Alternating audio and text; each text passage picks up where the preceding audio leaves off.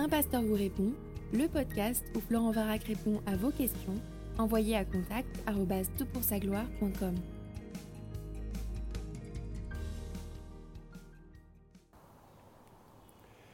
La question qui nous préoccupe pour ce podcast est la suivante. Bonjour, je voulais savoir ce que vous pensez des maladies psychiatriques comme la démence et autres.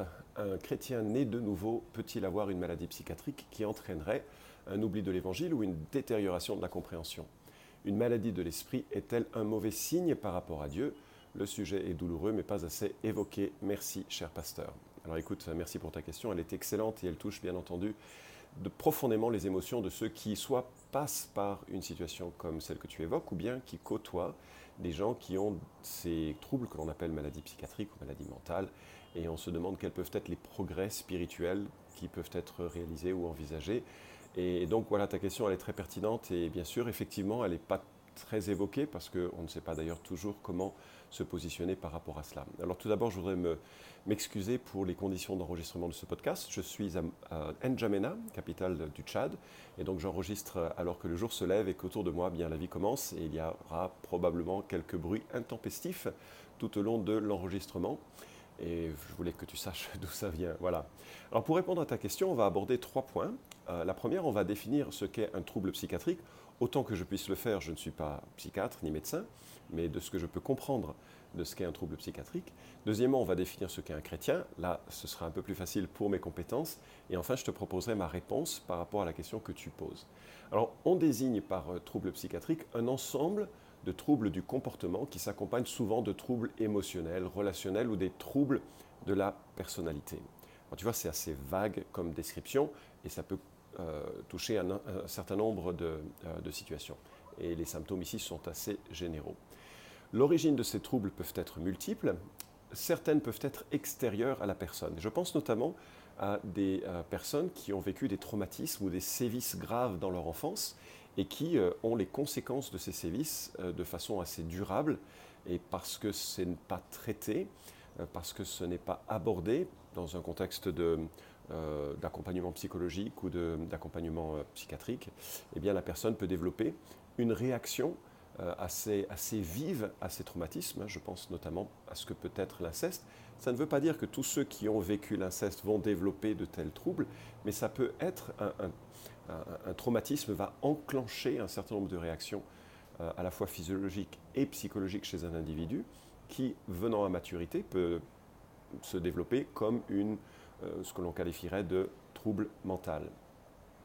Euh, parmi les facteurs euh, externes, on peut aussi observer que, et c'est de plus en plus avéré, un usage de la cannabis chez certaines personnes peut faciliter le développement d'une schizophrénie. Encore une fois, je ne dis pas que tous ceux qui fument du cannabis vont ensuite être schizophrènes, mais il y a une corrélation certaine entre la pathologie de la schizophrénie, dans certains cas, et l'usage du cannabis. Donc c'est toujours un pari euh, qui, euh, sur soi quand on s'engage à prendre de ce genre de drogue, parce qu'on ne sait pas comment l'organisme euh, réagit, on ne sait pas d'ailleurs quels peuvent être les facteurs qui sont internes, comme les facteurs génétiques, qui prédisposent à tel type de réaction.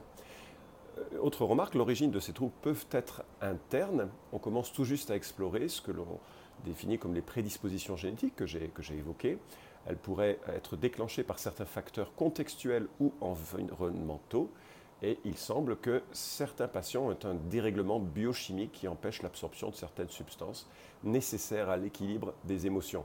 Je, suis conscient que j'ai dit des choses assez compliquées ici, mais ce que je veux dire par là, c'est que euh, l'organisme en lui-même peut connaître des déficiences dans son fonctionnement, et notamment tout ce qui régule les émotions, et que ça peut déclencher euh, des comportements qui sont euh, liés à, ben, ou qui seraient considérés comme un trouble mental. L'une des expériences, euh, enfin pas les, observations les plus exceptionnelles, qui étaient les premières un peu à, réfléchir au, lien entre l'organisme tel que le cerveau et le comportement, je crois, si mes souvenirs sont bons, vient d'un ouvrier qui était un homme extrêmement aimable, qui travaillait à l'installation des chemins de fer, c'était aux États-Unis un homme extrêmement aimable, gentil, prévenant, poli, enfin le, type parfait par excellence. Et puis, euh, il semble qu'il y ait eu une explosion qui ait envoyé une barre de fer au travers de sa mâchoire et euh, qui a enlevé une partie de son cerveau. Je suis désolé, c'est pas très très ragoûtant comme histoire, mais euh, il a survécu.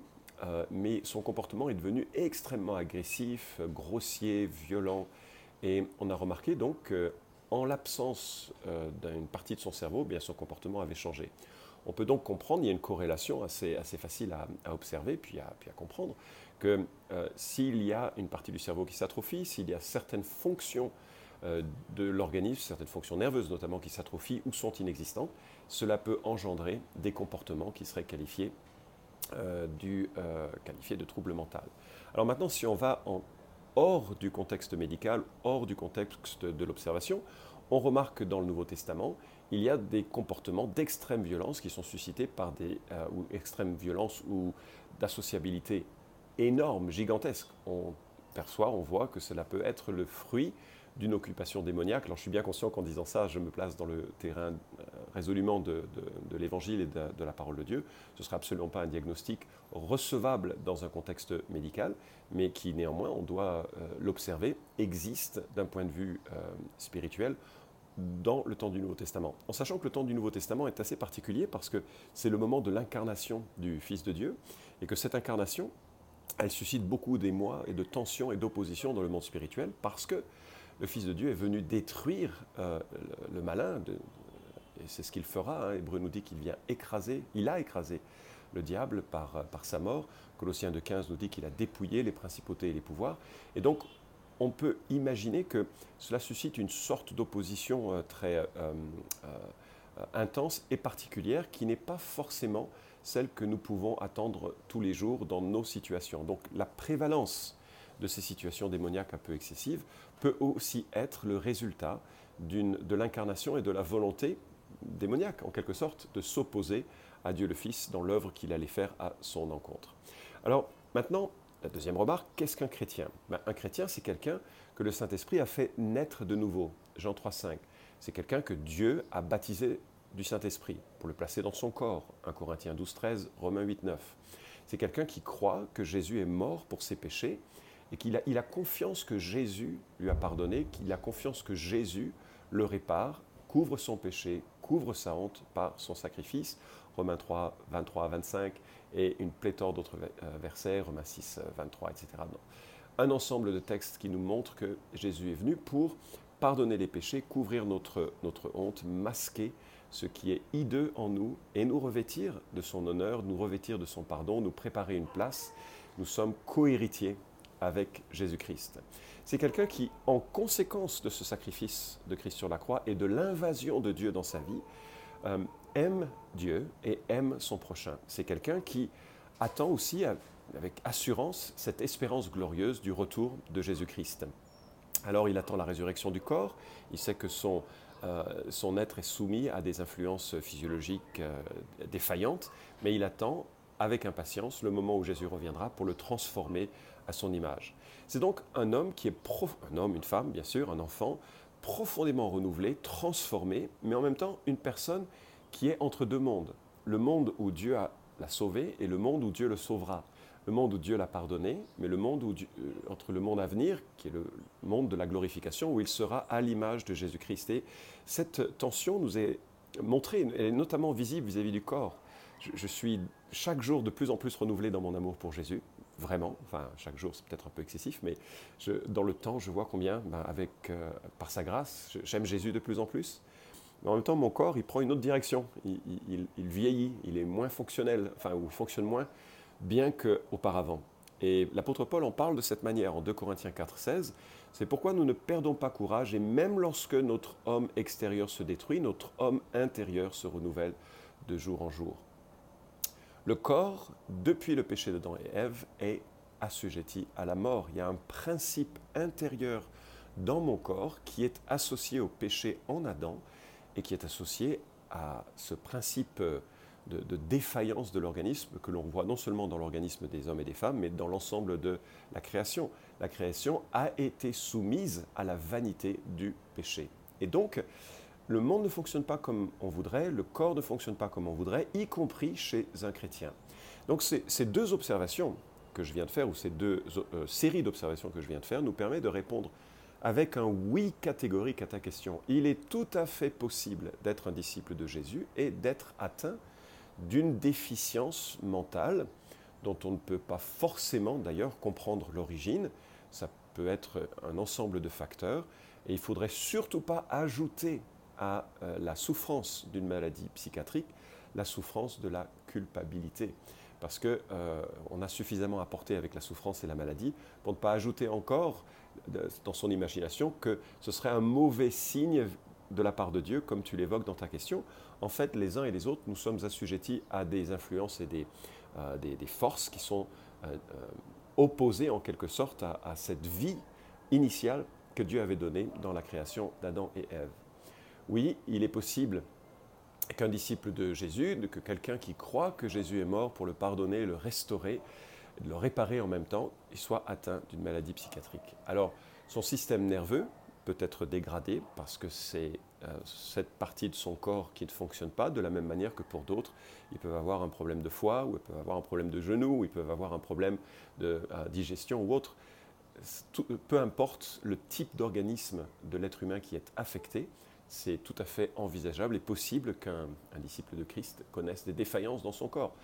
Euh, son passé peut être amoché. Je connais des gens, il y a des gens autour de moi que j'aime profondément, qui me sont proches et qui ont été profondément affectés dans leur psychique par la violence. Et un certain nombre de comportements s'expliquent en partie par la violence qu'ils ont subie et, par euh, la, gestion optimale qu'ils font de cette situation sans pouvoir être euh, aussi à même de le contrôler qu'il le souhaiterait. Les pensées d'un individu peuvent être euh, affectées, euh, les émotions d'un individu peuvent être affectées. Il y a des facteurs biochimiques, biologiques, aussi psychologiques, l'habitude que l'on a sur de, la pensée euh, que l'on peut avoir. Donc ce n'est pas forcément un mauvais signe de Dieu. comme toutes choses qui nous arrivent et qui sont sous la souveraineté de Dieu, Romains 8, 28 nous rappelle hein, que toute chose concourt au bien de ceux qui aiment Dieu. Et il ajoute au verset 29, pour nous faire ressembler à Jésus, enfin je paraphrase, la grande idée c'est que Dieu va nous faire ressembler à Jésus et parfois il utilise la tentation, la pression, la maladie, les circonstances adverses ou opposées ou difficiles à, vivre pour que nous puissions nous rapprocher de lui ou pour que nous puissions trouver en lui les ressources nécessaires pour faire face. Alors parfois on n'arrive pas si facilement que ça à faire et c'est certainement un défi unique pour quelqu'un qui a une maladie psychiatrique et notamment une maladie psychiatrique profonde. Mais en même temps, il n'y a absolument pas de situation qui empêcherait un Dieu souverain de se révéler à quelqu'un et de faire en sorte que ces personnes progressent avec toute la difficulté unique euh, que cette personne va rencontrer, de la même manière que d'autres ont d'autres difficultés dans le développement de leur vie euh, chrétienne. Et donc c'est drôlement important et je voudrais aussi souligner qu'il euh, ne faut jamais préjuger de ce que l'on est ou de ce que l'on deviendra, parce qu'il y a des gens tout à fait, totalement normaux, entre guillemets, enfin si, si normaux je pense qu'on est quelque part tous brisés par le péché de façon différente, mais il y a des gens tout à fait euh, normaux qui, à un moment donné, euh, déraillent, dérapent pour euh, X raisons, et, ça devient, ils, deviennent ou ils développent un comportement qui est soit asocial, soit parfois très, très, problématique à leur encontre, à leur égard, sur leur propre corps, sur ceux qu'ils aiment, et peuvent développer des, troubles de type psychiatrique. certains burn-out peuvent faire passer quelqu'un par quelques mois, quelques années de comportement de ce genre.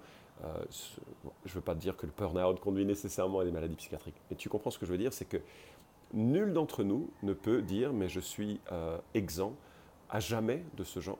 On ne sait pas ce qui peut arriver. Et cela me conduit, et ce sera finalement la, chose que j'aimerais que tu, que tu euh, cela me conduit à, encourager vraiment, et ce n'est pas facile en tant qu'Église de, le vivre, à encourager vraiment une expression de, de patience, d'amour, d'être aux côtés du souffrant, sans nécessairement avoir toutes les solutions. Euh, les gens qui, enfin, nous qui sommes évangéliques, on a parfois euh, le doigt sur la gâchette pour donner les solutions, donner des versets aussi.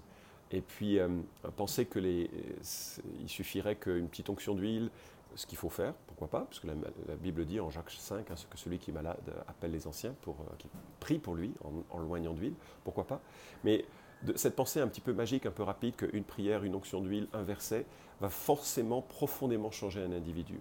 Parfois, la vie chrétienne, c'est d'accompagner ceux qui sont faibles, et je pense que ceux qui sont dans cette situation sont dans cette faiblesse, d'être à leur côté en les aimant, sans forcément chercher à les guérir, parce que le mot guérison a une connotation tellement complète et tellement globale, mais c'est là où la communauté, en aimant et en aimant sans, préjugés, et en aimant avec tact et aussi en s'entourant de gens qui sont compétents dans ce domaine pour se donner quelques pistes et quelques conseils.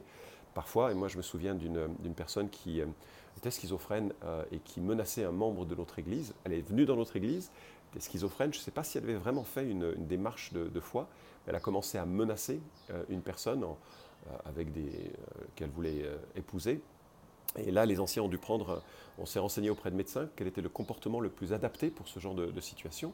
Et les anciens ont dû prendre une position absolument ferme, justement pour éviter que petit à petit ça prenne euh, de plus grandes proportions et que l'obsession se, développe, à la fois pour protéger l'individu qui était euh, menacé et à la fois pour pouvoir donner un cadre à cette personne.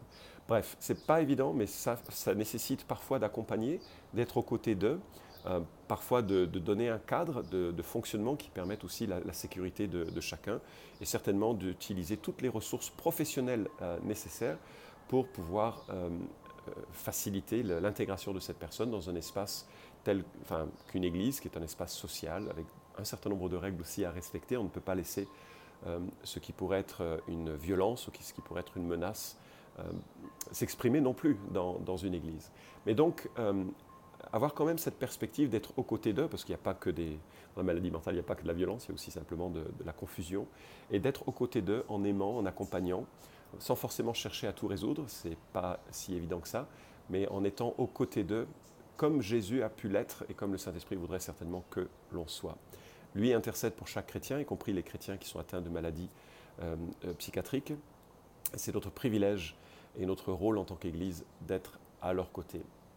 Alors si jamais tu t'intéresses euh, à, cette question et que tu veux faire quelques recherches, j'ai réalisé, euh, il y a euh, publié chez Publications chrétiennes d'excellents livres, notamment par Edward Welch, W-E-L-C-H, Edward Welch. C'est un psychologue et un théologien. C'est un homme qui est très impliqué dans, le counseling biblique, dans la relation d'aide biblique. Il a écrit plusieurs ouvrages qui sont remarquables. Euh, ils sont proposés chez Publications chrétiennes. Je vais t'en lire euh, quelques titres, mais si tu vas sur n'importe quel site, euh, comme celui de la Maison de la Bible par exemple, et que tu tapes le nom Edward Welch, tu feras apparaître la liste des ouvrages qu'il a publiés. Ils sont tous excellents, je te les recommande. Je te lis quelques titres. C'est la faute du cerveau, ça, c'est pour ceux qui voudraient dire que tout leur comportement est excusable sur des processus biochimiques. Non, justement, il y a des problèmes aussi. Euh, le cerveau aussi fonctionne en fonction de stimuli que l'on nourrit. Un qui s'intitule La dépression, pas besoin d'en faire la description. Un autre qui s'intitule Le trouble déficitaire de l'attention, c'est un trouble très à la mode aujourd'hui, que l'on diagnostique assez rapidement et surtout que l'on médicalise parfois, peut-être un peu trop, mais qui suis-je pour le dire ainsi? En tout cas, c'est un livre qui, si euh, votre enfant ou si vous-même êtes euh, qualifié de ce genre de trouble, mérite la lecture. Les troubles alimentaires, avec tout ce que cela peut représenter de popularité aussi, euh, avec les, gens qui ne qui mangent pas ou qui se font vomir, anorexique, boulimie, etc. Tout ce genre de, de choses. Allez, je termine sur, euh, euh, après t'avoir recommandé ces lectures, et si tu fais l'excellente formation que propose la Fondation du Counseling Biblique, euh, qui, nous est proposée par nos frères québécois, tu verras, tu seras confronté à plein d'informations et de relations sur cette, cette situation. Mais je termine avec la première des béatitudes. Heureux les pauvres en esprit, car le royaume des cieux est à eux. Et il y a cette notion qu'on vient à Dieu les mains vides, on vient à Dieu sans aucune prétention soi-même. Euh, les gens qui ont un grand intellect ont parfois tendance à penser que euh, c'est leur réflexion qui les mène à Dieu. En fait, la grande idée, c'est qu'on vient à Dieu parce qu'on y est invité, parce qu'on est appelé, et que l'on réalise qu'on n'a rien à mettre sur la balance. Et souvent, les gens qui sont dans des situations de, faiblesse, comme peut-être la maladie psychiatrique, euh, peuvent tout à fait comprendre qu'ils n'ont rien à donner à Dieu, rien à apporter, mais que Dieu peut les retrouver. Et peut remplir leurs mains vides, parce que c'est par la grâce que l'on est sauvé, par le moyen de la foi. Et la foi d'une personne qui est faible, qui est assujettie à la maladie mentale, est une personne qui, euh, qui peut reconnaître qu'elle a besoin d'un Dieu qui intervient dans sa vie, qui peut reconnaître et croire que Jésus est mort pour lui. Alors il y avait une partie de ta question, est-ce qu'elle peut oublier cela? Oui, elle peut oublier cela, et puis les situations comme Alzheimer et de, démence sénile nous montrent des chrétiens qui ont été fervents tout au long de leur vie, et qui après ne savent même plus comment ils s'appellent ou, ou quel était leur lien à Jésus. il faut se garder de conclusions hâtives. Euh, notre esprit, euh, la partie, si notre esprit, notre âme, la partie la plus euh, immatérielle et intime de notre être, est éternelle Et la Bible dit que Jésus nous garde dans sa main, et je veux croire que c'est cette partie-là qui ne pourra jamais être ôtée de sa main. En sorte que même si le corps se détruit, y compris par rapport à la mémoire, y compris par rapport à la, capacité de croire et d'exprimer la, foi, euh, même si l'homme extérieur se détruit de plus en plus, l'homme intérieur se renouvelle, parce qu'il est le fruit de la présence et de l'occupation du Saint-Esprit et parce qu'il est le fruit de l'intercession du Saint-Esprit. Alors, on peut prier pour euh, ceux et celles qui sont autour de nous. Et Dieu peut leur donner, même s'ils semblent absents, une, euh, un éclair d'illumination et de compréhension sur l'Évangile et sur euh, un Évangile qui, sauve, et leur donner la, foi et le désir de, croire. Voilà, j'espère avoir répondu à ta question. Vous pouvez suivre cette chronique hebdomadaire Un pasteur vous répond sur SoundCloud, iTunes et Stitcher. Retrouvez les questions déjà traitées sur toutpoursagloire.com. Si vous aimez ce podcast, merci de le partager sur les réseaux sociaux et de laisser une note sur iTunes. À la semaine prochaine!